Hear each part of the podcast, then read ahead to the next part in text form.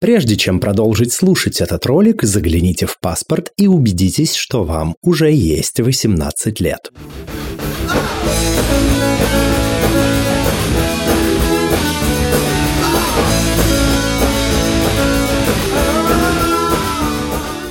Всем квирного дня! Это подкаст «Громче» аудиоприложение к литературному квир-журналу «Вслух». И я его ведущий Лео Велес.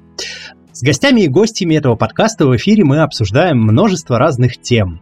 Квир-репрезентацию, литературу, репрезентацию в литературе и в целом многие смежные топики. И сегодня наша гостья – это «Голодная гусеница», а, авторка и писательница, э, чьему э, собственно, творчеству и из-под чьей руки а, принадлежит и вышел роман «Переводчик с четкого», а, Гуся, здравствуй. Расскажи, пожалуйста, о себе, кто ты, что ты, чем ты занимаешься.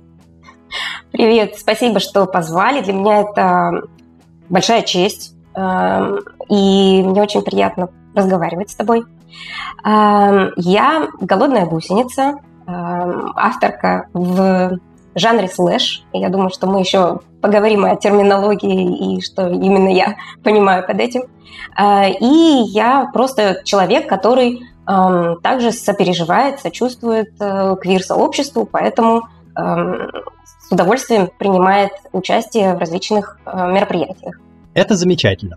Да, действительно, про слэш мы поговорим. Вообще тема слэша, фанфикшена и так далее и тому подобное, это какая-то э, магистральная тема второго сезона нашего подкаста. Мы со всеми гостями и гостями практически об этом побеседовали, но обо всем по порядку. Ты писательница, которая в своих работах репрезентует квир-персонажей. Почему тебе так интересна эта тема? Мне кажется, что если бы меня спросили об этом когда я только-только начинала придумывать истории, а, где главными героями являются два, двое мужчин, а, то я бы дала совсем другой ответ, чем тот, который я готова дать сейчас. Потому что, как я думаю, как и у многих авторов слэша, я не знаю, сколько из авторов подпишутся под тем, что я говорю сейчас, но во всяком случае это точно описывает меня. Начинала я писать о романтичных историях между мужчинами – исключительно из эгоистичных соображений. Дело в том, что я, как и любой человек, э, вырос в нашей культуре, в нашем, в нашем обществе, поэтому книги, которые я читала, фильмы, которые я смотрела, все были о главных героях-мужчинах. То есть все самое классное, самое крутое, самое интересное всегда происходило с мужчинами. Э, мужчины э, сражались на дуэлях, ходили в крестовые походы, в бочках удирали от из эльфийского плена. То есть все самое интересное всегда случалось с мужчинами. Женщины обычно ждали своих мужчин, при этом были либо спящие, либо мертвые, и все, что от них требовалось, это только проснуться. Эм, поэтому, конечно, я выросла с ощущением, что именно мужчины главные герои любой истории. Э, кроме того, если в такой истории были романтичные отношения, то опять же, женщина всегда была пассивным принимателем этих отношений, а мужчина всегда был активным дарителем этих отношений. Э, и, конечно, я тоже выросла с этим ощущением, что мне это не нравится, мне хочется равноправных отношений. Конечно, возникает вопрос, почему бы не написать женщину, которая была бы равноправной и сильной, и героиней, и, в общем, куда хочешь, сама себе красавица и Марисил. Я объясню, почему это на самом деле очень сложно. Во-первых, когда ты подросток, то вот взять и без яркого примера написать что-то такое, да, сильную, настоящую женщину, которая при этом еще и не Мэри Сью, и не так, как сейчас во всех супергеройских фильмах женщина просто мужчина, который переодет в женщину, да, которая всех там, всех мужчин убивает, э, такая же сильная или даже сильнее, всех умнее. Ты имеешь в виду это... архетипично, да? То есть... Э, да, архетип сильной женщины, которая на самом деле ну, в общем, совершенно нереальная женщина. Поэтому написать такую достоверной, интересной и не марисюшной очень сложно без примера. Во-вторых, если ты пишешь хоть какой-то даже псевдоисторический сеттинг, ты не можешь написать такую женщину. Тебе нужно придумывать какой-то альтернативный исторический мир без патриархата, где вот почему-то все женщины равны мужчинам. А если ты пишешь почему-то такую удивительную женщину, которая силь, так же сильна там, эмоционально и физически, как и мужчина. У тебя получается Бриан из «Игры престолов». Она вообще несчастливая женщина. Там никакого нету э, равноправия. Ее мужчины тоже не ставят ни во что, точно как и женщины. В общем, это не какие такие увлекательные приключения. Это на самом деле жутко трагическая жизнь.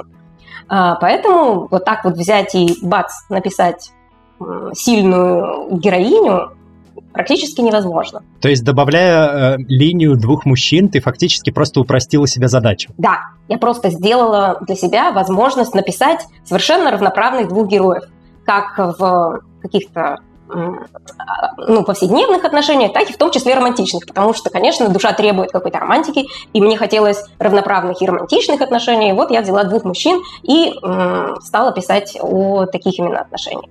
И, но эм, это работает только для какого до какого-то уровня, до какого-то, может быть, возраста или ну, не, до какого-то опыта.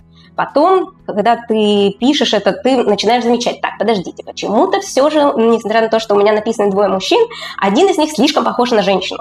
Что-то в этом не так. Слишком он часто, не знаю, в обморок падает. А, буду я, попробую-ка я написать его обоих героев более ну, такими, которые, как мне кажется, более похожими на мужчин стандартных, да. А, дальше ты идешь и понимаешь, что вот есть твоя романтичная картинка, которую ты написала, а есть вообще-то совершенно реальные мужчины, которые состоят в однополых отношениях, у них есть свои собственные проблемы, есть свои собственные особенности их отношений и их взаимодействий. Э, и ты пытаешься, так как тебе интересно и хочется быть ну, действительно хорошим автором, тебе хочется писать достоверные истории, ты начинаешь это исследовать, подписываешься на канал Парни Плюс, где просто кладезь для автора слэша что-нибудь интересное, эм, какие-то детали изучить, э, подписываешься на какие-то каналы, э, читаешь книжки и уже с, с опытом пишешь, стараешься, во всяком случае, писать что-то гораздо более достоверное и что-то, что, как тебе кажется, уже эм, ну, действительно могло бы быть интересно не, не только тебе, да, но и другим людям, разным людям из разных сообществ. Это довольно комплексный подход к написанию слэша, но об этом мы, впрочем, тоже еще более развернуто побеседуем. А пока вопрос, который я задаю всем гостям и гостям, которые э, приходят со мной побеседовать. А что для тебя квир? Квир для меня — это вариант нормы. То есть вот есть некая, ну такая статистическая, стандартная стандартный стандарт, да, то есть э, вот определенное количество, большинство людей э, гетеросексуалы. И все, что является вариантом нормы, но при этом тоже нормой, это и есть квир. При этом мне очень понравилось, эм, когда я подавала заявку в э, Open Call журнала «Вслух», мне очень понравилось, что там это квир, это даже такой зонтичный, что ли, термин для гораздо большего спектра вариантов нормы. То есть это не только идет о Э, об ориентации, но также и физические э, варианты нормы, и там, психологические, и семейные, социальные и так далее. Мне, мне вот это понравилось, эта идея. Да, в целом инклюзивность — это один из базовых принципов редакционной политики журнала «Вслух». А относишь ли ты себя сама к квир-сообществу? Это не обязательный вопрос для ответа. Если не хочешь, можешь не отвечать. Если хочешь, можешь ответить. Эм, отвечу. Я нет, не отношу себя. Я человек глубоко и искренне сочувствующий, сопереживающий и ратующий работающий за дело и изо всех э, сил пытающийся как-то повлиять на то, чтобы э, квир-сообщество было более заметным и получило равные права. Но к нему конкретно я не, не отношусь. Ну, то есть ты вполне себе хрестоматийная гетеросексуальная женщина. Потрясающе. А, и ты пишешь в жанре слэш. Тут мы плавно подбираемся к самому этому замечательному понятию, почему именно эта ниша, и чем тебя привлекает слэш как жанр или поджанр, или как ты вообще видишь, что это такое, и как ты считаешь, почему он привлекает других авторов и читателей. Причем преимущественно, ну, исходя из э, личных наблюдений, не только личных, тоже гетеросексуальных женщин. А, я, если можно, э, как раз э, начну с моего понимания терминов. Потому что я прослушала много подкастов, а, которые ты, куда ты приглашал разных людей, и это всегда было очень интересно. И у каждого, я увидела, что у каждого свой свое понимание этих терминов, потому что терминов много, и, в общем, мне показалось, что эм, люди, которые относят себя к одной нише, как ты говоришь, э, хорошо разбираются в своей нише, но э, плавают в противоположной нише или относятся к ней с таким слегка снобизмом, слегка свысока. Э, и наоборот.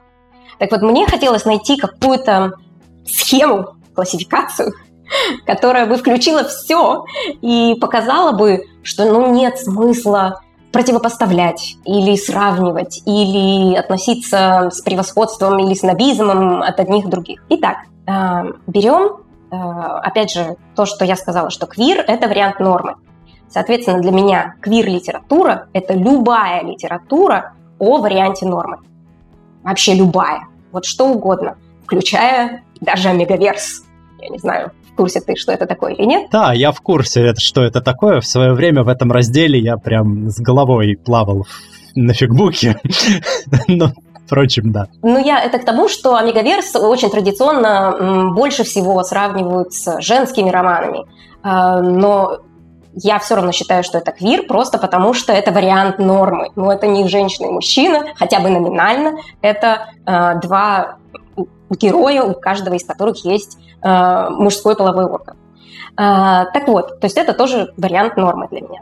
Э, это все квир-литература. И вот уже внутри квир-литературы есть разные группы. Например, первая группа – это гейлит. Гейлит – это особый жанр литературы, э, который чаще всего включает социальные романы, автобиографические романы, исторические романы, которые рассказывают об опыте э, квирных людей, об их личном опыте, об их понимании своего сообщества, каких-то переживаний, которые э, характерны именно для этого сообщества. То есть здесь будут э, темы СПИДа, темы э, гомофобии, темы э, возможностей равноправных отношений э, и так далее. Эм, и это серьезные, чаще всего книги, романы, рассказы, что угодно может быть. И при этом может ли такую историю написать женщина? Да, несомненно, может. Если она э, изучит материал, если она будет обсуждать это с людьми, конечно, неважно, кто это написал. Но, опять же, с другой стороны, э, не, не возникает вопроса, что гораздо более естественно, гораздо более аутентично об этом напишет человек, который это пережил. Э, это даже не вопрос. Но, опять же, значит ли это, что он напишет это лучше, чем это могла бы написать женщина? Потому что ведь то, что у меня есть этот опыт, не значит, что я автоматически лучше писатель. Но при этом важен ли это мой опыт, даже если он плохо написан? Да, это то, что называется own voice. Да, даже если человек не так уж супер качественно это написал, то это все равно очень важная социальная литература. А, но я просто к тому, что нельзя говорить, что напишет ее только исключительно тот, кто это пережил. В принципе, написать об этом как о художественной литературе тоже совершенно нормально. Это не обязательно должна быть автобиографическое э, произведение.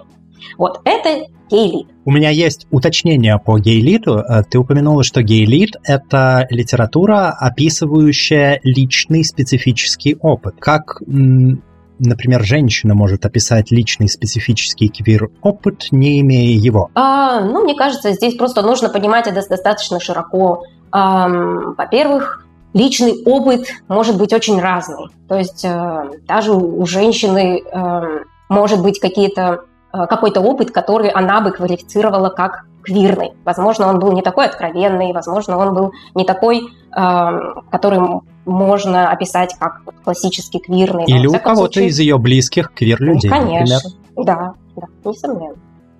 Um, таким образом, я отгораживаю, обосабливаю гейлит. Для меня это вот такая особая группа. И есть все остальное. А все остальное – это жанровая литература, герои которой happen to be gay. То есть герой которой вот так уж получилось, что гей. Ну, или лесбиянки, да, то есть любые, любые квиры. Uh, и здесь Э, это могут быть любые жанры. Это может быть фантастика, где главные или второстепенные герои квирные персонажи. Это может быть э, фэнтези, это может быть стимпанк, это может быть макреализм, это может быть young adult, где исследуется э, первая любовь, там, понимание себя и так далее. Это может быть э, male-male romance, то есть это в кавычках женские любовные романы, где два главных героя, при этом геи. Это может быть ММ, то есть male-male эротика, где, опять же, это эротический женский роман, где главные герои гей да, и так далее. То есть здесь уже целая, целая куча жанров. При этом, вот что я хочу сказать, что вот мне кажется важным здесь. Можно ли сказать, что гей-лид важнее, чем вот эта жанровая литература? Или эта жанровая литература важнее, чем гей-лид? Я думаю, они просто разные. Вот, спасибо.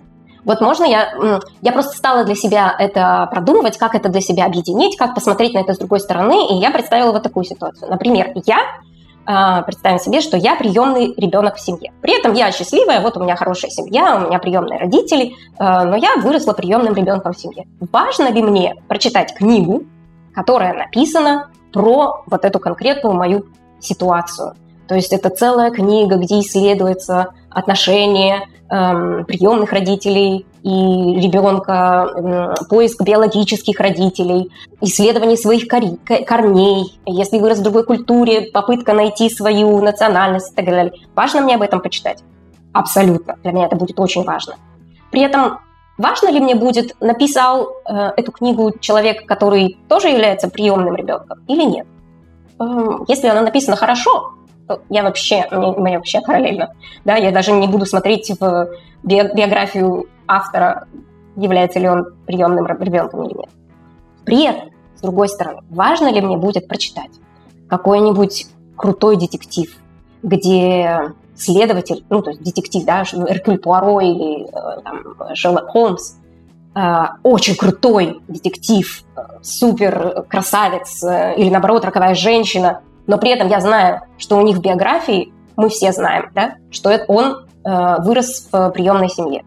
Или важно ли мне прочитать какой-нибудь э, фэнтези, где маг, который самый крутой на свете маг, является, был приемным ребенком в семье. И при этом это никак особо не повлияло там, на дальнейшее развитие сюжета, но вот я знаю, что да, для меня это будет очень круто прочитать. Да, я буду себя идентифицировать с этим человеком. Да, мне будет важно другим показать, да, все смотрите, вот он такой же, как я, но при этом какие с ним приключения, как он классно все делает, какой он суперский герой и так далее. Поэтому это я абсолютно с тобой согласна. Это просто совершенно разные у, этой, у этих групп книг совершенно разные цели. Но и та, и другая цель важна. У меня два вытекающих вопроса из всего вышеизложенного. Вопрос первый. А может ли а, социальный роман про противостояние с а, обществом на почве там гомофобии внутренней, внешней и написанный в фэнтезийном сеттинге, например, считаться гей-элитом или это все еще жанровая литература? Где находится вот эта грань? Мне кажется, здесь не так уж важно ощущать эту грань. Здесь будет зависеть от э, акцентов. Да? Например, что автор больше хотел сказать, на чем больше он хотел концентрироваться, на передаче личного опыта или скорее на антураже, на приключениях и так далее. Ну, то есть все субъективно и очень-очень размыто. Я понял. И второе, где в этой классификации слэш? А вот теперь мы подходим к слэшу. А, дело в том, что, как я думаю, ты прекрасно знаешь, как и вся аудитория знает, э, до буквально недавнего времени э, истории о э, однополых отношениях э, невозможно было нигде издать, не подать ни, ни в какое издательство, не опубликовать ни на коммерческом литературном сайте. Э, был единственный ресурс, который назывался Фигбук. И, конечно, все авторы, которые писали такие истории, как я, подали, и шли на фигбук. А фигбук для удобства читателей, чтобы им было проще находить э, литературу по вкусу, э, разделил весь э, фигбук на несколько э, цветов. И для слэша был свой цвет, синенький цвет, э, который пришел от э, AO3, да, э, как-то странно он по-русски называется, так я не могу привыкнуть. А, и оттуда перешел из фанфиков, э, из фанфиков э, вот эта идея, что слэш — это взаимодействие двух героев через э, значок слэш. И просто автоматически все, что было квирного, запихивали вот туда, в эту категорию. При этом точно так же на фигбуке огромное количество разных жанров. Да, то есть э, у меня коллеги есть, которые пишут стимпанк, есть коллеги, которые пишут постапокалиптику, есть э, детективщики, есть э, научная фантастика, есть фэнтези, э, есть социальные э, истории, и все они, все мы э, вот так вот скучены под значком слэш. То есть это, это не жанр, это никакая практически классификация, это просто такой э, колпачок, под который засунули всех, кто писал квирную литературу на фигбуке. Сугубо техническая рубрика? Да, абсолютно так и есть. Так. Я так ее понимаю. Это чрезвычайно любопытный взгляд, продолжай. Просто потому что, ну вот если посмотреть нас, тех, вот я смотрю на своих коллег, нас э, практически ничего не объединяет, кроме того, что мы пишем о э, романтичных отношениях между двумя мужчинами там, или двумя женщинами и так далее. А, все пишут по-разному, а, разное качество, разное, разный объем историй, разная аудитория, которая нас читает. А, поэтому то есть это такое достаточно искусственное объединение нас, но при этом оно чрезвычайно эффективное. Я очень благодарна Фикбуку, потому что действительно в свое время это был единственный ресурс, где можно было опубликоваться. И действительно единственный ресурс, где можно было найти читателей, понять, что твои истории кому-то интересны, найти коллег, как-то объединяться в какие-то сообщества и творить вместе. То есть на самом деле фигбук это, а теперь особенно после того, как все коммерческие сайты нас прогнали, Фигбук теперь снова остается практически единственным ресурсом. Ну и там не без нюансов. Это точно. А для наших слушателей и слушательниц, кто еще не в курсе, я, пожалуй, позволю себе напомнить, что как раз на фоне принятия всех этих замечательных, в кавычках, законов, декабрьских, в частности, одного конкретного. Фигбук решил, что мы разделяемся на два сайта. Вот будет Фигбук, на нем будет, э, э, будут, значит, скрепные православные фанфики, а будет слэшбук, куда, э, значит, в эту замечательную киберрезервацию отправляется весь слэш, фемслэш и так далее и тому подобное. Э, очень интересное решение, как э, в комментариях под этой новостью у меня в канале кто-то написал, уже не помню кто. А, ну, все очень просто. Фикбук хочет усидеть на двух стульях, поэтому пытается отрастить себе две попы.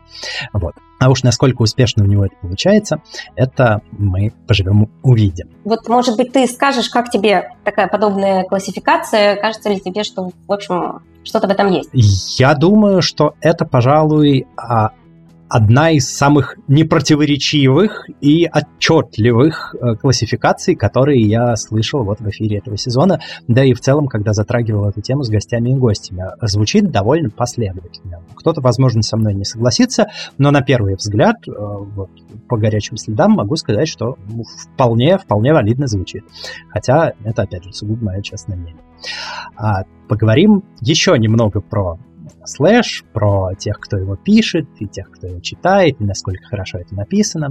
Я вот э, часто сталкивался с э, мнением, и в целом в жизни, и в некоторых случаях и в эфире этого подкаста, что женщины не могут достоверно описать отношения и секс мужчин, и это обязательно превратится в, цитата, «влажные фантазии гетеродевочек с элементами альтернативной анатомии». Конец цитаты. Что ты обычно отвечаешь на подобные заявления, если они вообще тебе поступают? А если не поступают, то что бы ответила? Поступают, естественно, эм, обязательно. Отвечаю, что профессия автора, писателя в том и состоит, чтобы вживаться в, и в мысли, и в физические ощущения совершенно других людей. Это нормально. В этом и состоит весь прикол. Это и есть то, почему люди придумывают себе других героев и пишут от их лица и от их имени. Эм, другое дело, что область интимных ощущений, она, наверное, э, в этом плане самая сложная для переноса потому что все остальные ощущения, ну, ты можешь как-то подсмотреть, как-то поспрашивать, эм, вот именно интимные ощущения самые такие, ну, да, тайные, да, секретные, поэтому их перенять сложнее всего. Но даже с этим сейчас. Во-первых, существует огромное количество ресурсов, где люди очень щедро. Э, я благодарю всех, кто это делает, э, рассказывает свой опыт, не стесняется, эм, а, обсуж... готовы это обсуждать. И, в общем, эм, можно даже эм, написать авторам каких-то каналов, задавать вопросы, если они готовы, если они там, не, не посылают на три буквы. Есть у меня релевантный опыт э, общения недавнего с одной писательницей, которой я рассказывал о том, как происходит подготовка к сексу э, между мужчинами. Ну, в общем, всем, кто готов этим делиться, огромная благодарность от э, авторов слэша, потому что вы помогаете нам стать действительно лучше и писать лучше. Ну и самое главное, на самом-то деле, огромное количество этих ощущений, э, они универсальны. Я молчу о том, что вообще-то анальный секс доступен женщине, и здесь э, можно опираться и на свой опыт. Ну и самое главное, что э, я услышала это от э, Андрея Нечаева, и я абсолютно с ним согласна, что э, он как-то сказал, что он за свою жизнь пообщался со столькими геями и увидел столько разных геев, и когда-то ему казалось, что ну таких геев точно не бывает, ну или таких точно не бывает, а потом он встретил именно таких, и у них было все вот именно так, что вот сколько людей, столько и опытов. Поэтому если кто-то вам говорит, вот так никогда не бывает, это значит просто, что у человека так никогда не было. Тот, тот факт, что вокруг вас только красные помидоры, не означает, что все помидоры красные, означает, что вы просто на грядке с красными помидорами. Итак, мы обсудили, могут ли женщины достоверно описать э, опыт мужчин, различный. Следующий вопрос в продолжении этой темы задам с некой умозрительной позиции сноба. Или сноба, как правильно, сноба или сноба? Я бы сказала сноба. Сноба. Хорошо, со снобской позиции задам этот вопрос. Зачем вообще писать порно? Почему нельзя писать что-то более художественное и одухотворенное? Да, прямо от души спасибо за этот вопрос, потому что, в общем, это тема, которая у меня горит и за которую я, в общем, готова стоять э, до, до последнего. Потому что я считаю, что до тех пор, пока мы будем считать, что секс, э, ну вот с такой снобистской позиции смотреть на секс и его описание в литературе, и говорить, что ну вот секс это вот для ваших фиг, фигбучков оставьте, пожалуйста, а в большую литературу не лезьте своими членами, пожалуйста. А, так вот, до тех пор, пока мы будем так считать, и будем считать, что а, сексом нужно заниматься под кроватью с мыслями об Англии, а, так вот, до тех пор у нас не будет принят закон о запрете о домашнем насилии. И у нас будет нормальным считаться заниматься сексом со спящим или пьяным партнером. У нас будет считаться, что когда женщина надела короткую юбку, это значит, что она сама, сама напросилась на изнасилование. Потому что секс – это такая же нормальная, естественная часть нашей и важная часть нашей жизни, как еда, сон, питье и так далее. И считать его, маргинализировать его, считать его чем-то грязным, тайным и исключительно личным, э, ведет к, не к одухотворению общества, а наоборот. Э, ведь сексуальная энергия, она никуда не денется, она будет копиться, и, наконец, она приведет к взрыву. И чем сильнее она подавляется, тем ужаснее этот взрыв. То есть вот я 4 года прожила в Индии, и кроме ну, каких-то восхитительных э, впечатлений, каких-то замечательных воспоминаний и любви к этой культуре, к этой стране, к этому, э, к этому народу, э, я, есть вещь, одна из вещей, которые впечатлили меня и ужаснули настолько, э, что я до сих пор не могу от этого освободиться, от этого давящего отношения, ощущения. В Индии не поощряется секс до брака. То есть до самого брака молодые люди не могут даже там пройти за руку то есть это разрешено, но э, на это будут все косо смотреть, а секс-то, конечно, тоже совершенно не разрешен. Так вот, это привело к тому, что среди беднейших слоев, а, понятно, что это не, там, не среди а, образованных, но, простите меня, в Индии очень большое количество беднейших слоев. Так вот, среди них очень высок процент изнасилования молодыми людьми, старшими братьями, младенцев и девочек. То есть старшие братья насилуют девочек. А, своих сестер. Потому что им, они не, не понимают, им никто не объяснил, что такое их сексуальность. Они видят только агрессивное поведение старших. И они, эм, им некуда совершенно эту свою сексуальную энергию как-то направить. Поэтому, конечно, это в конце концов при, приводит к взрыву. Так вот, это значит, вот как мне кажется, Это значит, что о сексе нужно писать. А, много, хорошо, а, в том числе и в серьезной литературе, в любой литературе, в любых книжках. Потому что а, вот откуда молодому человеку почерпнуть э, вообще знания о том, как занимаются Как сексом. это делается. Да, да, не просто куда что вставляется. Окей, это он поймет. Но где он эм, поймет, где границы, да? как сказать нет, как услышать нет, как отреагировать на нет, э, когда нужно понять, что это нет, даже если человек откровенно не говорит, что это нет. Как понять свои желания, как спросить человека о его желаниях. То есть ведь секс это не просто одно в другое, да, это огромное количество таких вот социальных еще вещей очень-очень важных. И если этому не учить, то интуитивно это не, это не, не, не понять человеку, особенно молодому человеку, который за неимением никаких, абсолютно никаких других примеров, куда пойдет? Конечно, пойдет смотреть порно. При этом я ничего не имею против порно, ни в коем случае никакой снобистской позиции не имею, потому что мы все смотрим порно, это нормально, мы все взрослые люди. Но здесь нужно посмотреть. Я помню, в чем разница между эротикой и порно. Я, я, я в свое время слышал, э, слышал классификацию от одного человека. А, эротика – это когда они обнаженные занимаются любовью, а порно – это когда они голые ебутся. Понятно. Ну, это, в общем, сказать, что ничего не сказать. Сказать, что я не знаю, в чем разница. А, так вот, нет, на самом деле есть, а, ну, во всяком случае, это я не говорю, что это последняя инстанция, но есть достаточно эм, объективные показатели что такое порно, что такое эротика. Так вот, э, это мне сказал один очень хороший писатель и редактор. Э, если в истории два героя являются функциями, у них нет ни backstory, у них нет мотивации, у них нет э, своих каких-то переживаний, нет никакого между ними конфликта, ну, кроме то, куда, во что. Э, и эта история ни к чему не приводит, то есть мы не воспринимаем их личностями, то это порно. То есть э, вот у, человека застряла голова в стиральной машине, пришел сантехник, и произошло совокупление. Между ними мы ничего как бы, о них не знаем, нам они не важны. Нам нужен исключительно кто во что куда засунул. Если при этом э, история, она там, на пять страниц описывает секс, и там на каждой, в каждой строчке член, член, член, член, член, но при этом у обоих героев есть какая-то мотивация, есть какой-то конфликт, который они решают и к чему-то приходят в финале, мы как-то воспринимаем их людьми, то это уже эротика.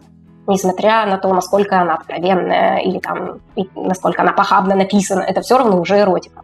Так вот, почему порно, эм, скажем так, не самый лучший учитель в плане секса? Потому что дает нереалистичные стандарты? Э, это тоже. Но оно порно учит воспринимать партнера как объект. То есть тебе не важно, кто это, что это, как, чего человек хочет. Вот ты его берешь, и ты что-то с ним делаешь. А до желаний этого человека тебе уже не так, э, тебе это не так актуально. А, так вот, конечно, э, смотреть это, когда ты взрослый, самостоятельный человек, ты уже все про себя знаешь, у тебя есть уже опыт, это одно. Но учиться на этом, когда ты молодой, неопытный, и ты еще совершенно не умеешь выстраивать отношения, в том числе и в сексе, это как раз даст тебе совершенно не э, стратегии поведения, которые будут неуважительными к партнеру. Э, и ты даже не сможешь понять этого, не сможешь понять, чем именно ты обижаешь своего партнера.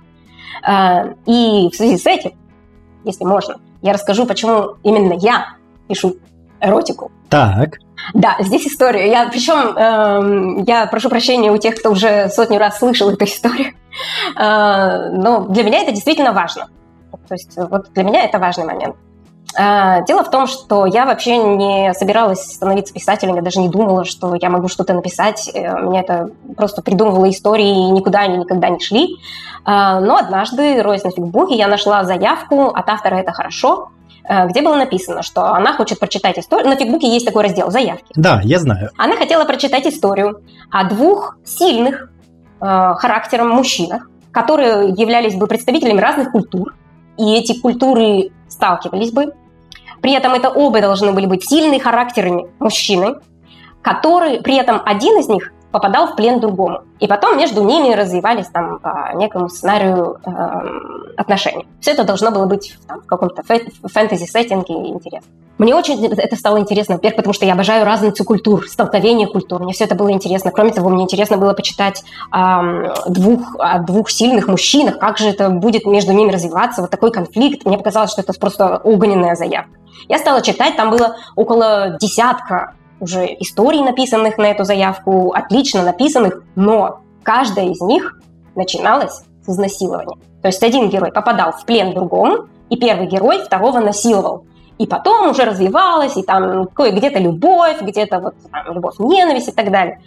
И меня это просто взбесило, потому что я никак не могла понять, неужели эту историю нельзя рассказать иначе? Да, без физического принуждения. Неужели вот ну, просто невозможно так? И я, меня настолько это вскипятило, что я буквально за пару недель просто села и написала свою историю. И это был мой первый роман на фигбуке, который я опубликовала. И ну, здесь, конечно, добавила то, что я как раз э, напиталась Индией, поэтому герой индийский, богатырь из меня просто вот, вот он сам выплеснулся. Э, параллельно родился индийский, э, китайский император. И, в общем, между ними получился вот этот clash of cultures. И мне хотелось написать такую историю и доказать всем. Вот это просто меня назло. Вот мне хотелось доказать. Мало того, что я напишу сейчас историю, в которой не, даже намека не будет на насилие сексуальное, я напишу такую историю, что я вам всем докажу, что они не просто будут заниматься э, сексом по согласию, они будут, ну, то есть взаимно э, соглашающимся сексом, они будут делать это с помощью явного согласия. То есть на каждое сексуальное действие они будут друг друга спрашивать разрешение, давать это разрешение, спрашивать, что партнер, партнер хочет, и это и будет самое горячее. Вот у вас у всех трусы просто сгорят, что как я это напишу. Что не обязательно э, делать из этого изнасилование, можно это написать согласие э, в сексе, но так, чтобы это было горячо и хорошо. Потому что я... Э, с тех пор довольно много пыталась искать э, явное согласие э, в интернете, там какие-то форумы читала, что вообще такое понимаете как явное согласие, почему это важно, как именно разговаривать с партнером о сексе и так далее. И э, огромное количество, ну, кроме, э, знаешь, какие, например, э, приводят доводы. Да, вот я еще что, перед каждым сексом со своей женой должен э, давать ей договор для подписи. Ну вот как бы, да, дорогой мой, если что, если ты такой козел, что об этом спрашиваешь, то да, ты вообще-то должен это делать. Но э, самое главное, что все говорят, если бы меня перед поцелуем партнер спросил, можно я тебя поцелую, то у меня бы все пропало желание целоваться. Ну, на что я могу только сказать, что, вы знаете, если вас никогда человек, ваш партнер, любимый человек, с которым бы вам хотелось поцеловаться, ни разу не спросил, можно я тебя поцелую? Но это ваше упущение. То есть это просто значит, что вы никогда этого не испытывали. А на самом деле это очень эротично, это очень горячо. Спрашивать друг друга, быть уваж... уважительным друг к другу, а, вот это вот прочувствование партнера и попытка настроиться на волну, вот это все такие интересные, такие классные вещи, и написать их просто так вот, без секса, невозможно и не нужно, потому что в этом вся фишка, в том, чтобы вот так вот чувственно, а, уважительно написать секс и показать, что и, и это может быть невероятно горячо. А, и вот как только я написала эту историю, я пошла на фигбук, я ее выложила от злости. А, и я, ты знаешь, что на фигбуке нужно проставлять метки, жанры, там, характеристики и так далее. И я, когда стала писать метку «явное согласие», оказалось, что ее на фигбуке нет. Ого! Есть метка изнасилование, грубый секс, там, все-все-все-все-все вот э, всякие противоположные вещи, но явного согласия нет. И я написала админам фигбука, э, объяснила, почему это метка важна, э, почему, что именно я под ней подразумеваю, и они согласились, ввели эту э, метку, и я поставила ее на свою работу. Это было в 2018 году, это была моя самая первая история, и с тех пор теперь я э, каждый раз вижу, э, как все больше и больше работ э, ставят на себя публикация под этой меткой, и для меня это невероятно вот важно, и это большая гордость. Это потрясающе. Э, тут э, много всего хочется сказать. Сперва э, вопрос, как роман называется? «Тигр и дракон». Это э, индийский богатырь и китайский император. Поэтому «Тигр и дракон». Хорошо. Во-первых, очень интересная и не всегда очевидная корреляция, которую ты озвучила эм, здесь, прозвучало о том, что до тех пор, пока э, не будет э, детабуирована тема секса, э, у нас не будет принят закон о э, запрете домашнего насилия, и э, эта тема все еще будет э, продолжать прогрессировать вообще в э, полностью негативное русло. Э, я полностью согласен, это очень важно. Во-вторых, момент, который хотелось бы отметить, у меня есть релевантный кейс. Я как-то в пятницу вечером отдыхал в одном заведении и наткнулся там на свою подписчицу. Подписчица была там с мальчиком, э, у, у него э, с ней было второе, что ли, свидание или третье. В общем, они недавно познакомились и только-только устанавливали какой-то контакт. И у нас сложилось, э, соответственно, общение, в ходе которого была затронута тема активного согласия в сексе и так далее. А, девочка там отошла куда-то э, взять себе напитки, и э, мы продолжили с этим молодым человеком. Я сказал о том, что ну, активное согласие это вообще-то очень важно. Он такой, что, разрешение спрашивать? Я говорю, да, разрешение спрашивать, это важно. Он такой, ну ты просто как там квир-человек, как гей, наверное, не понимаешь, просто у гетеро людей, вот если ты ты а, в какой-то такой интимной, сокровенной обстановке спрашиваешь разрешение, это может разрушить атмосферу. Я говорю, нет. Если ты а, думаешь, что это может разрушить атмосферу, ты боишься не за разрушение атмосферы, ты боишься услышать «нет». Вот и все. Я говорю, это во-первых. Во-вторых, а, возвращается эта девушка, я говорю, слушай, у меня к тебе вопрос. А вот если, предположим, ситуацию, что ты там недавно познакомилась с мальчиком, и у вас вот все плавно э, клонится в горизонтальную плоскость, и такая обстановка интимная располагающая, и вроде как хочется всего и сразу прямо сейчас, вот если он в этот момент у тебя спросит, можно ли он к тебе там прикоснется или что-то с тобой сделает, это разрушит тебе атмосферу или нет? Она посмотрела на меня, а потом так э, красноречиво покосилась на него, такая, нет, это автоматически сразу плюс 100 очков в карму и 200 в желание. Я просто не знаю еще ни одной женщины, которая в ответ на такой бы вопрос такая, ну нет, ну все, ну, ну вот после этого как-то что-то уже не хочется. На моей практике, э, как бы из тех людей, которые я знаю, сталкивались с такими вещами, это напротив вызывает ровно обратную реакцию. Хочется человека еще больше. Так что это действительно очень важно. Можно я еще здесь добавлю, что, ну вот опять же, на тему того, насколько можно и важно секс, вернее, насколько сочетается секс и литература, то почему-то у нас считается, что литература э, должна развивать душу. Э, но на самом деле, если мы забываем о нашей телесности, то мы как раз скорее э, скатимся к животным, потому что думать о, своей, э, о своих желаниях, о сексе, о том, как это сделать э, всем хорошо и приятно, ничуть не менее важно, чем думать о том, тварь ли я дрожащая или правыми. На самом-то деле это все человек должен быть в балансе. Поэтому стараться маргинализировать секс, это совершенно, совершенно не, не полезно. А что насчет описания секса в большой, в кавычках, литературе? А, просто есть мнение, что описание секса это удел фанфиков или там книжек всяких бульварных, которые в метро в переходах продаются, одноразовых, а вот в большой литературе, дескать, все про духовность. Хотя, например, присутствуют те же самые кейсы вроде Мураками, который вполне себе не отказывает в детализированных описаниях и все еще считается большой э, литературой. Э, как так получилось? Расскажи, пожалуйста, что в большой литературе вроде бы как бы присутствует секс, но отношение к нему такое через губу немножко. У меня такое ощущение, что в большой литературе секс э, возможно, разрешается описывать только когда он плохой. То есть вот когда все как-нибудь, э, либо он неудачный, либо он плохо заканчивается, либо он Э, ну, то есть он обязательно должен какие-то негативные, скорее, эмоции э, вызывать. А если секс эм, направлен на то, что описание секса направлено на то, чтобы вызывать положительные эмоции, в том числе возбуждение, то это как бы уже фи. То есть это как бы уже удел эротики.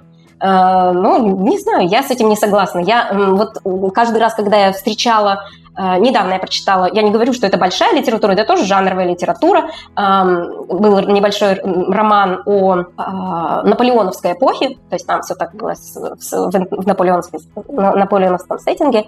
Э, и там была такая сцена, когда молодой человек после встречи с девушкой, которую он давно любил, но они давно расстались, и вот он приходит домой, и говорится, там тоже достаточно завуалировано, но потом вдруг он, что он занимался мастурбацией. То есть он как-то там написано было, я не помню детали, что он сжал член, и вот что-то там потом облегчение какое-то настало. Ну и на самом деле вот ничего, я не умерла, я не, мои чувства благород, благородные нисколько не запятнались. Я, наоборот, для меня этот герой стал э, вот родным, близким. Я его очень поняла, я ему стала еще больше сочувствовать, э, поэтому я не считаю, что даже хороший, даже интересный, приятный секс – это удел какой-то низкопробной литературы. Что ж, это замечательно, полностью согласен. Думаю, ни для кого не секрет, что недавно российским правительством был подписан закон о запрете пропаганды ЛГБТ среди всех возрастов.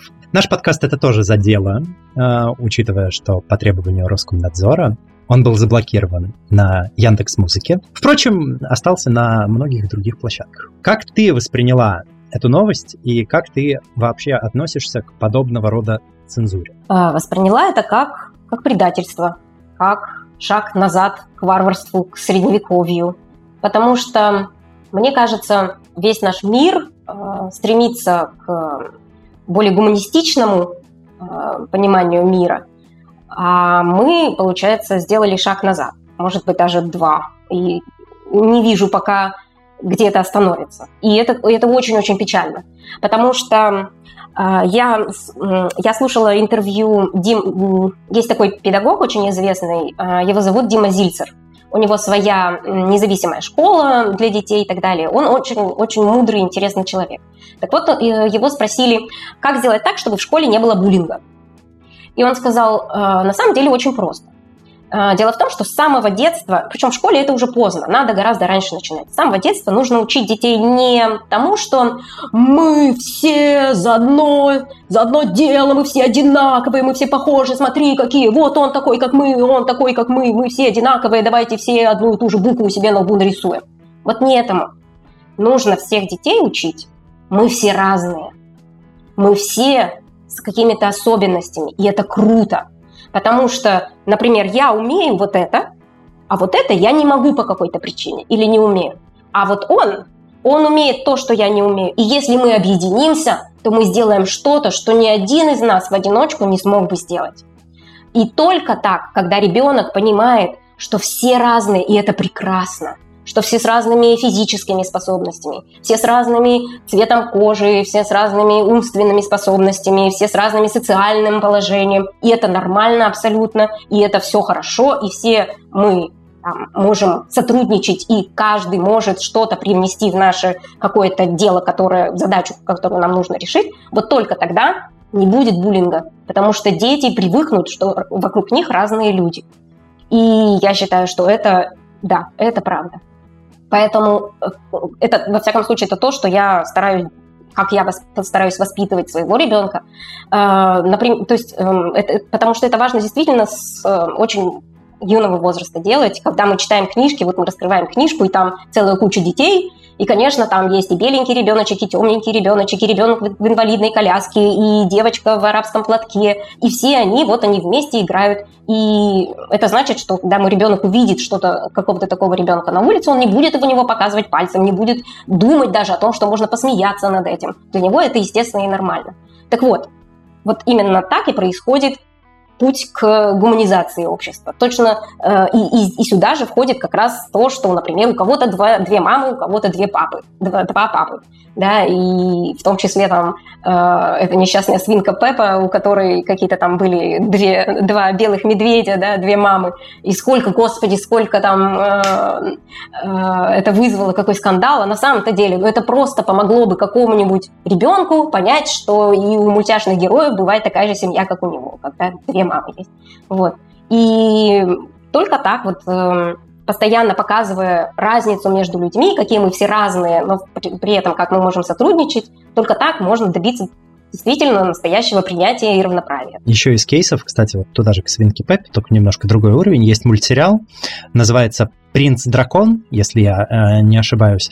Это очень классное такое э, фэнтези, в стилистике чем-то «Аватара» напоминает, но посовременнее, э, такое западноевропейское скорее. А, и там есть, во-первых, э, герой-эльф, которого дома в деревне ждет его муж, Просто, просто они там есть, вот линия их.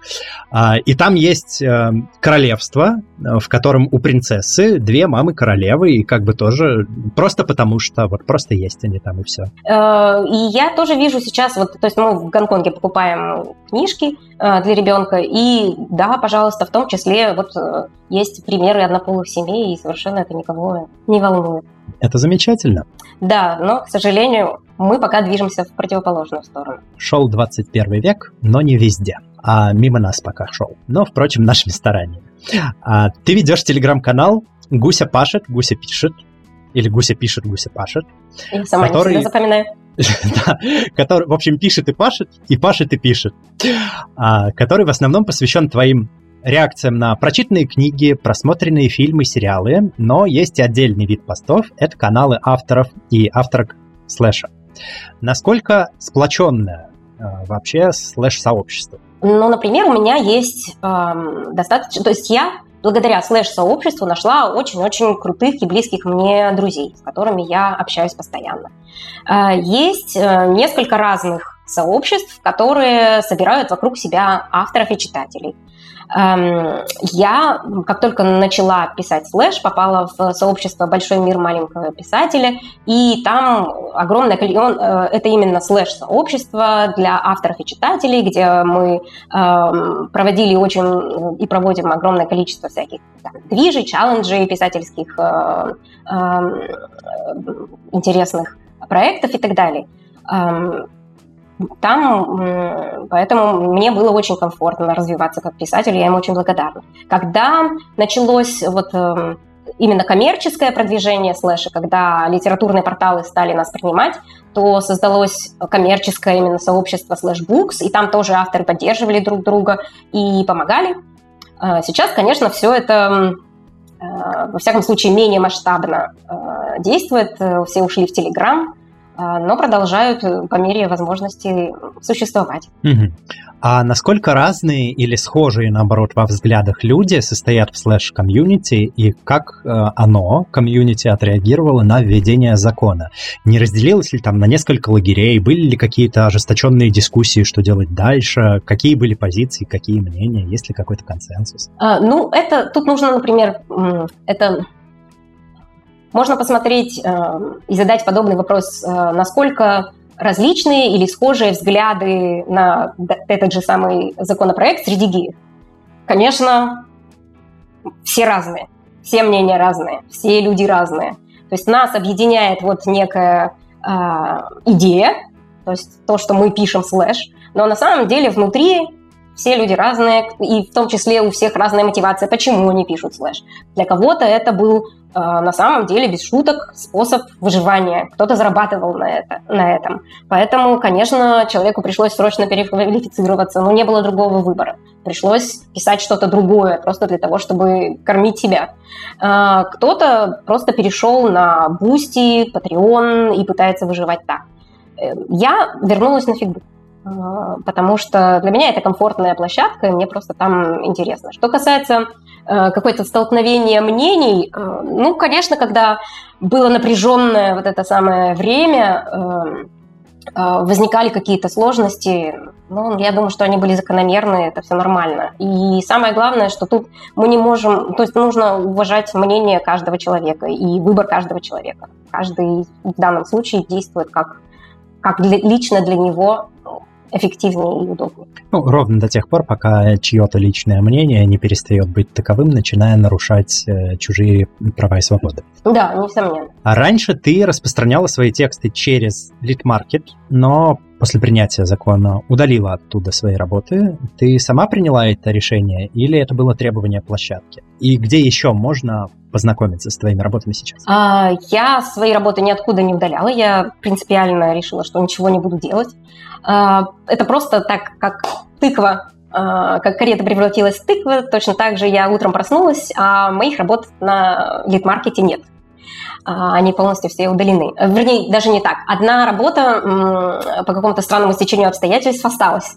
Причем это была довольно откровенная работа, где ну вот совсем не спутать, что это точно э, эротический контент э, квирный. И я даже пошутила об этом на своем канале, э, что вот ведь проглядели такое, в общем, не, нетрадиционное и нескрепное произведение. И на следующий же день мне написали с ресурса и сказали, ай-яй-яй, не делайте так, не скрывайте от нас свои работы. Ну, в общем, я извинилась. Ну и мне все удалили. В любом случае, в общем, это произошло уже не по желанию авторов, просто все чик-чик и все. Так и случилось. А, поэтому я перешла обратно на Фикбук, там теперь бесплатно можно прочитать мои работы. Если, а, если вдруг в какой-то момент у меня появится возможность, например, а, напечатать вот как раз «Тигра и дракона», и мне для этого понадобится какая-то помощь, а, то, возможно, я воспользуюсь Бусти и как-то попрошу э, о помощи. А именно на фигбуке сейчас можно это публиковать? Они же вроде сказали, что будет отдельный портал для слэша и фем-слэша. А, пока все осталось как было. А, понятно, то есть никаких изменений. Да, я не знаю, насколько долго это и насколько комфортно можно так расслабиться по этому поводу, но я пока не, не беспокоюсь. Понял. Твой рассказ «Игра в четыре руки» был опубликован в литературном квир-журнале «Вслух». Почему ты решила принять участие в OpenCall? Как узнала о журнале и какие у тебя впечатления от работы с нашим изданием? А, я вообще обожаю участвовать в любых конкурсах писательских, э, любых челленджах. Э, когда я только начинала, я вообще участвовала во всем, что только видела, слышала, э, и много проигрывала и читала про себя ужасные рецензии, и рыдала и так далее, но это все меня закаляло, и я читала других, э, и, в общем, училась очень многому, поэтому это супер э, стратегия, если что, вдруг кто-то из начинающих авторов ищет, как бы так улучшить свое письмо, то обязательно участвуйте во всем, что только можно.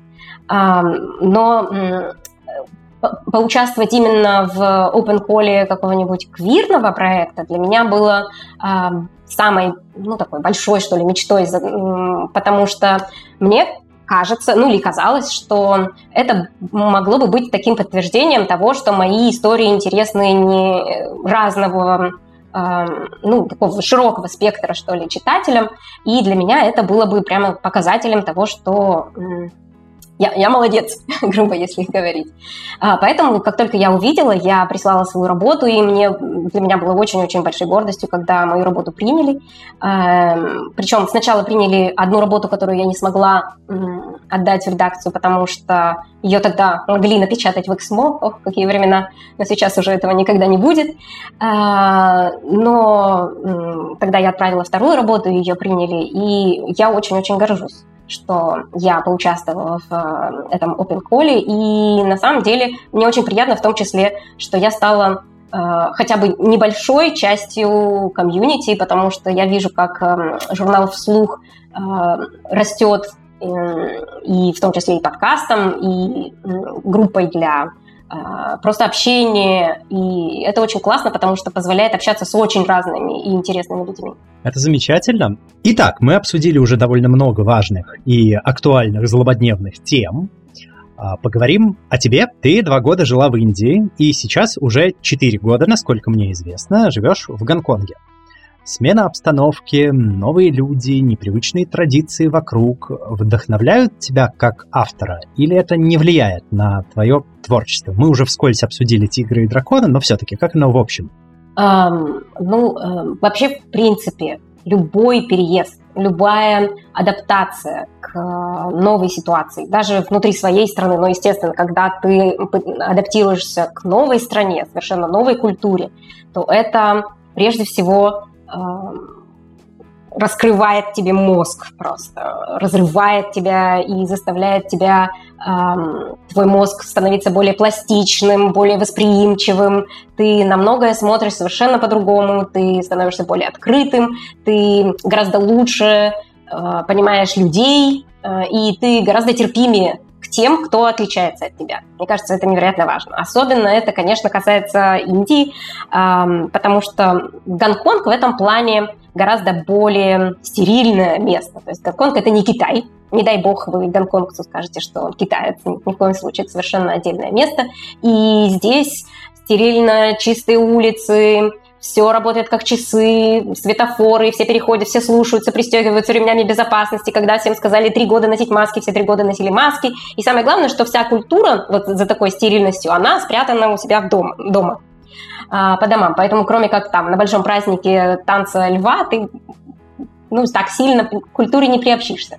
Другое дело Индия, где ты, где бы ты ни жил, если ты живешь в Индии, то ты всегда просто в гуще этой культуры – ты не можешь не слышать этих барабанов, которые у тебя под окнами каждый день, каждую ночь. Э, мансун, э, там, дождь беспрерывный летом, жара, запахи. Э, вот ты выходишь буквально, неважно, даже если ты живешь в доме, который обнесен огромной стеной, ты выходишь за эту стену, и вот у тебя тут куча мусора и объедков, на которых стоит коза и все это ест, а с другой стороны припаркован золотой Бугатти. То есть вот такая, Индия – это такая страна, где ты особенно если у тебя есть друзья, с которыми ты можешь общаться, и ты там ешь местную еду, то, конечно, ты впитываешь эту культуру полностью. И вот она тебя напитывает, и потом э, каким-нибудь образом обязательно... Ты, ты либо влюбляешься в это дело, либо ты начинаешь ненавидеть просто все индийское. Мне кажется, середины с Индией не бывает.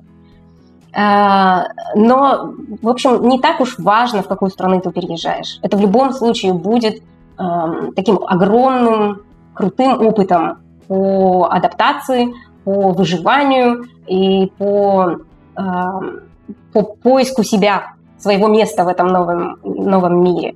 А это не может не отразиться на писательстве, это не может не вдохновлять, потому что когда ты видишь таких разных людей, тебе, конечно, хочется все это зафиксировать каким-то образом и э, корпорировать э, в свой опыт. Там, это можно писать дневники, а можно просто придумывать истории, и вот они, они просто будут сами из, из тебя э, выходить. Я э, за время жизни в Индии я несколько историй про Индию написала просто потому, что не могла иначе. Угу. А можешь ли ты с высоты вот этого вот нового опыта к текущему моменту сказать, что э, и констатировать, что ты нашла новую себя? Или это процесс, который продолжается все еще?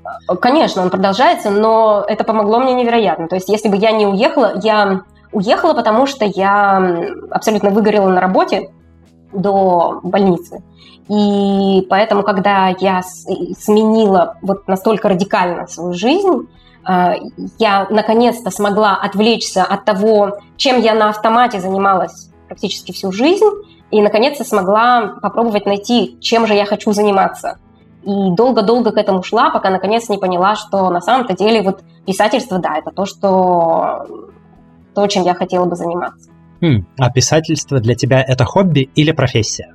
Это на самом-то деле не такой уж простой вопрос, потому что вообще среди вот в том комьюнити, в котором я более-менее варюсь, вот в слэшерском э, сообществе, принято не называть себя писателем как будто бы считать, что ну, писательство это что-то такое серьезное, за что люди получают большие деньги, а я так, вроде как э, пописываю, не автор, вроде как это никаких обязательств не, не накладывает, и как будто бы те, кто осмеливаются назвать себя писателем, вроде как бы относятся ну, что-то там заврался или загордился, зазвездился и так далее. Слишком много об себе понимает, какой ты к черту писатель, ты так авторчик, который что-то там накорябал.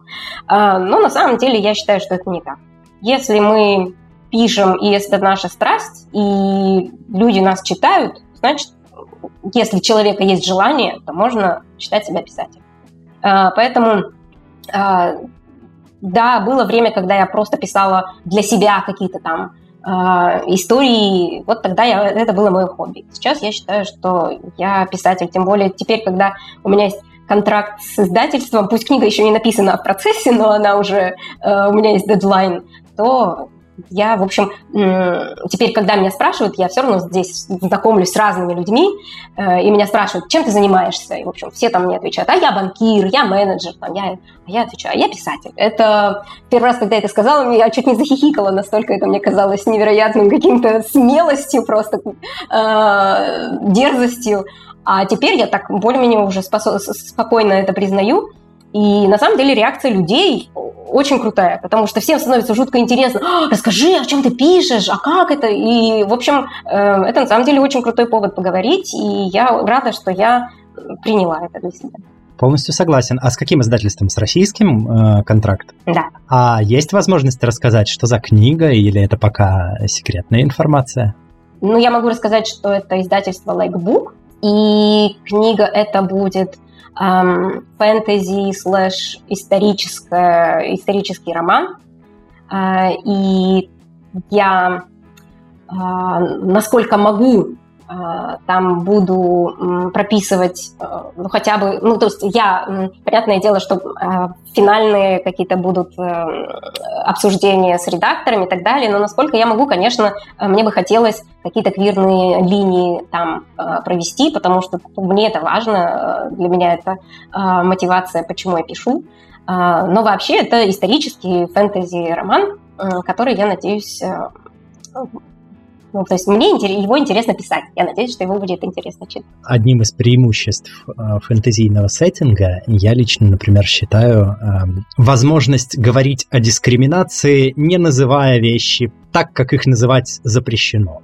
Пространство для маневра огромнейшее. Да, да, да абсолютно согласна. Но, несмотря на то, что это, э, в общем, в достаточной степени это исторический роман, и отчасти по истории, в том числе там цвет мундиров, э, э, киверов и так далее, все это я исследую с достаточной степенью э, тщательности, но да, говорить завуалированно о том, о чем говорить нельзя, это большое преимущество фэнтези, я согласна. Я с большим удовольствием прочитаю эту книгу, когда она выйдет, и поделюсь своими впечатлениями с людьми, которые читают и смотрят меня, если мне предоставят такую возможность. Спасибо огромное. Есть ли книги, которые произвели на тебя особое впечатление и которые ты бы посоветовала к прочтению нашим слушателям и слушательницам? У меня есть одна книга, которая э, во многом определила то, как я пишу и о чем я пишу.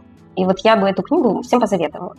А, моя главная идея, то есть я, эм, так как я много пишу мужчин, это значит, что я много пишу а, физически сильных людей.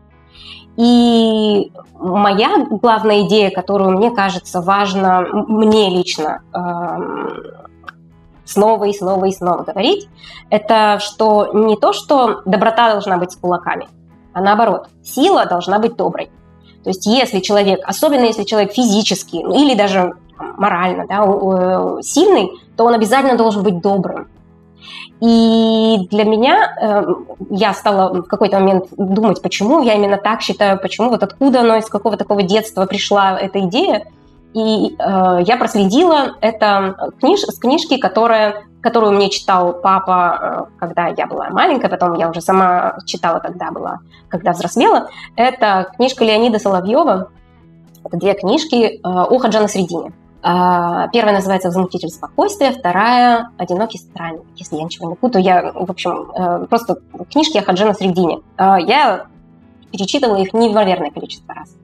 И особенно сегодня, в нашей ситуации, они ну, настолько актуальны, потому что э, там главный герой, который э, он бесконечно позитивный, он во всем, он любит людей, он, он знает людей, он знает их недостатки, но он их любит, и он готов им помогать, и он спасает всех вокруг себя и делает мир лучше.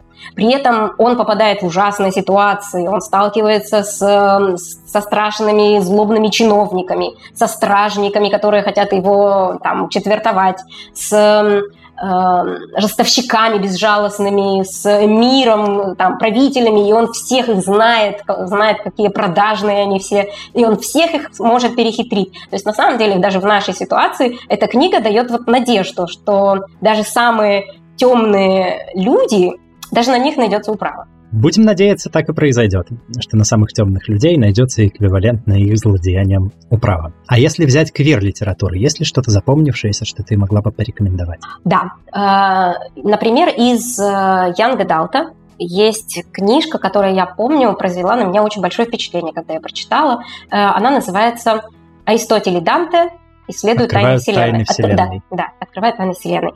Эм, замечательная книга, потому что там не только исследуется не только описывается вот эта первая любовь, но и затрагивается проблема агрессивной маскулинности, в, причем в определенном наци- национальном сообществе. Да? То есть глав, главный герой, насколько я помню, мексиканец.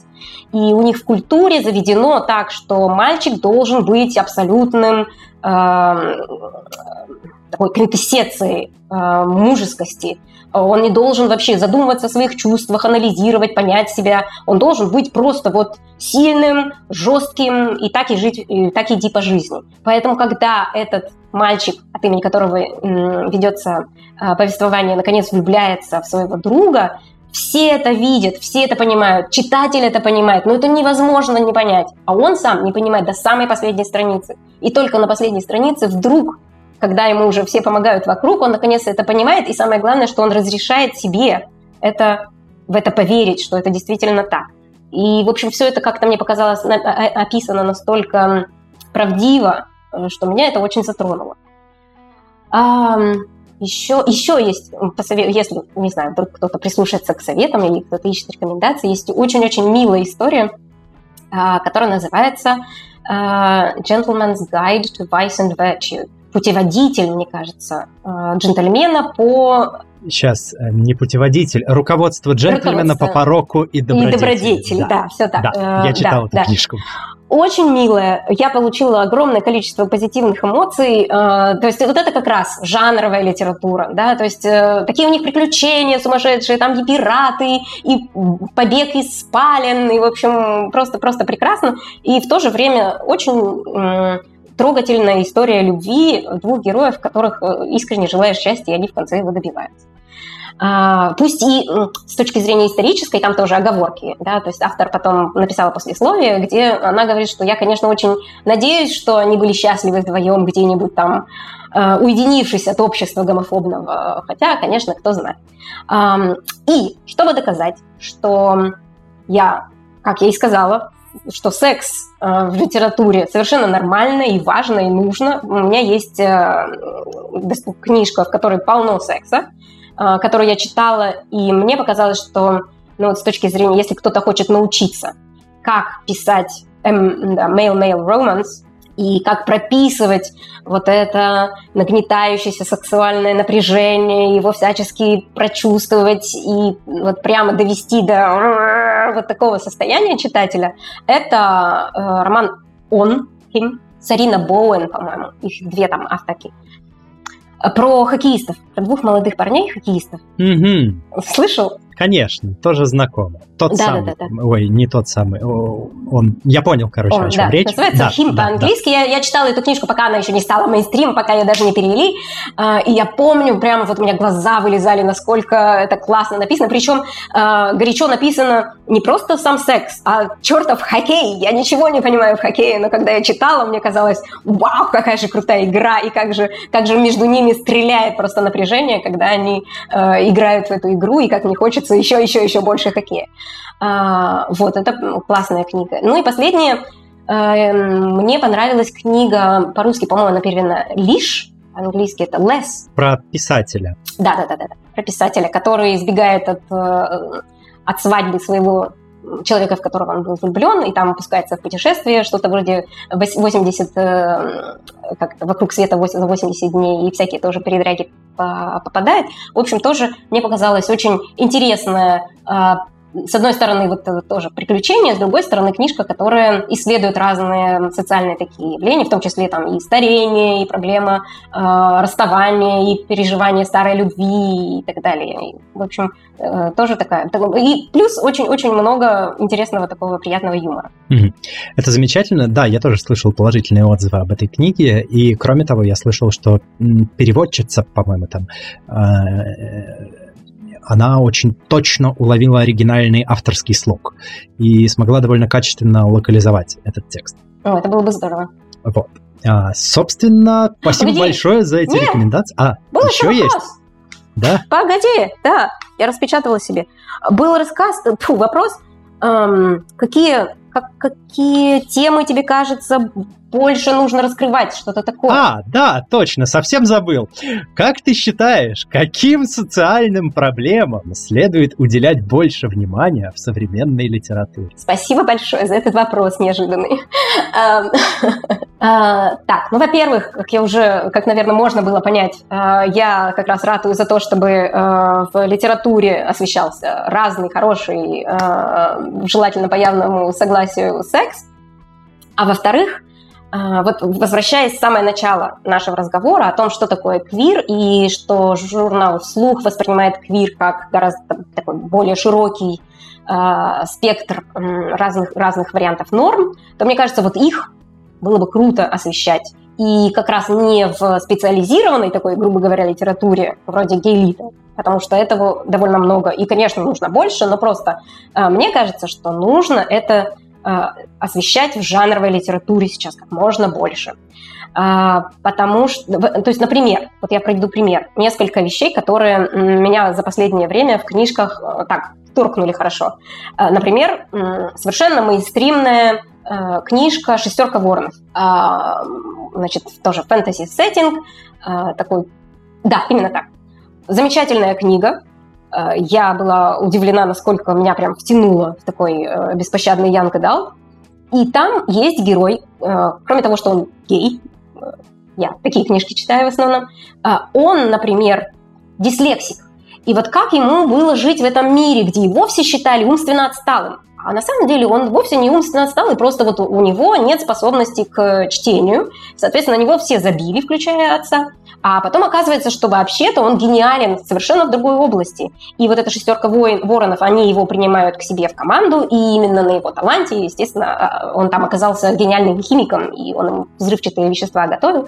И для меня это показалось ну, такой очень классный вариант инклюзивности, когда человек, во-первых, человек, который э, тоже тоже дислексик, мог бы себя идентифицировать и мог бы посмотреть, как классно живет подобный ему человек в этом мире, а с другой стороны, для меня, как человека со стороны, э, делает меня более насмотренной, наслушанной к этому и более такой э, принимающей.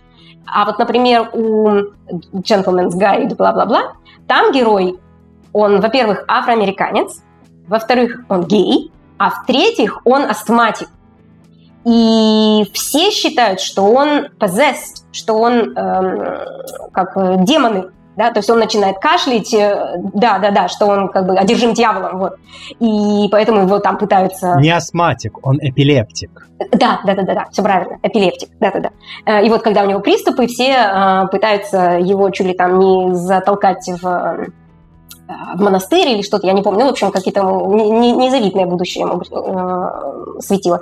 Вот, и чем больше я читаю и встречаю вот таких вот э, интересных героев, которые, кроме того, чтобы быть просто шаблонным, там, не знаю, э, белым, цисгендерным, классным альфачом, который все там направо-налево, а вот такие э, люди, у которых есть какие-то необычные, интересные э, черты, которые помогли бы с одной стороны, эм, людям, которые тоже испытывают такие же, да, имеют такие же характеристики, и люди, которые читают об этом. А, мне кажется, именно это путь к тому, чтобы общество стало более толерантным, чтобы вот именно писать жанровые книги, включающие квирных героев. Потому что не зря именно, то есть не из-за книги Гейлита внесли закон о пропаганде, а из-за лета в пионерском галстуке. Потому что именно мейнстримная, жанровая книга э, могла изменить умы стандарта, нормы. Книжка Гейлита имеет меньше шансов на это, потому что просто она имеет меньше шансов быть прочитанным нормой. А вот если книга жанровая, но при этом э, ее герои являются квирами в разной степени, да, в, ну, в разном понимании, то именно вот эта книга имеет шанс каким-то образом действительно повысить толерантность в обществе. И именно поэтому это так напугало наше правительство. Все хорошо, что хорошо заканчивается. Надеюсь, история с правительством закончится для нас хорошо. А, но я уже сейчас могу констатировать, что наш подкаст, сегодняшний его выпуск, заканчивается вполне себе, э, мягко скажем, неплохо, а вообще очень классно лампово побеседовали. А я напоминаю, что ваша активность помогает продвижению подкаста. Вы можете поставить 5 звезд, сердечко, палец вверх, добавить подкаст в избранное, подписаться или оставить комментарий в любом удобном для вас порядке на той платформе, где вы нас слушаете. Спасибо. А сегодня у меня в гостях была писательница «Голодная гусеница». Гуся, спасибо большое за то, что согласилась прийти и за эту чрезвычайно содержательную и насыщенную беседу. Огромное спасибо, что пригласили. Мне было супер интересно с тобой поговорить. Это исключительно взаимно. Если вы наслаждаетесь нашим подкастом и хотели бы нас поддержать, пожалуйста, рассмотрите возможность сделать небольшой донат. Ваши пожертвования помогут нам покрыть расходы на производство, оборудование и другие затраты, связанные с созданием нашего контента. Вы можете сделать донат любой комфортной для вас суммы. Можете ознакомиться со ссылками в описании, где будет вся подробная информация. Ваши пожертвования помогают нам продолжать делать то, что мы любим, и мы надеемся, что наш контент продолжит приносить вам радость и пользу. Спасибо вам за прослушивание, и мы надеемся на вашу поддержку. Всем пока, услышимся, всем чпоки.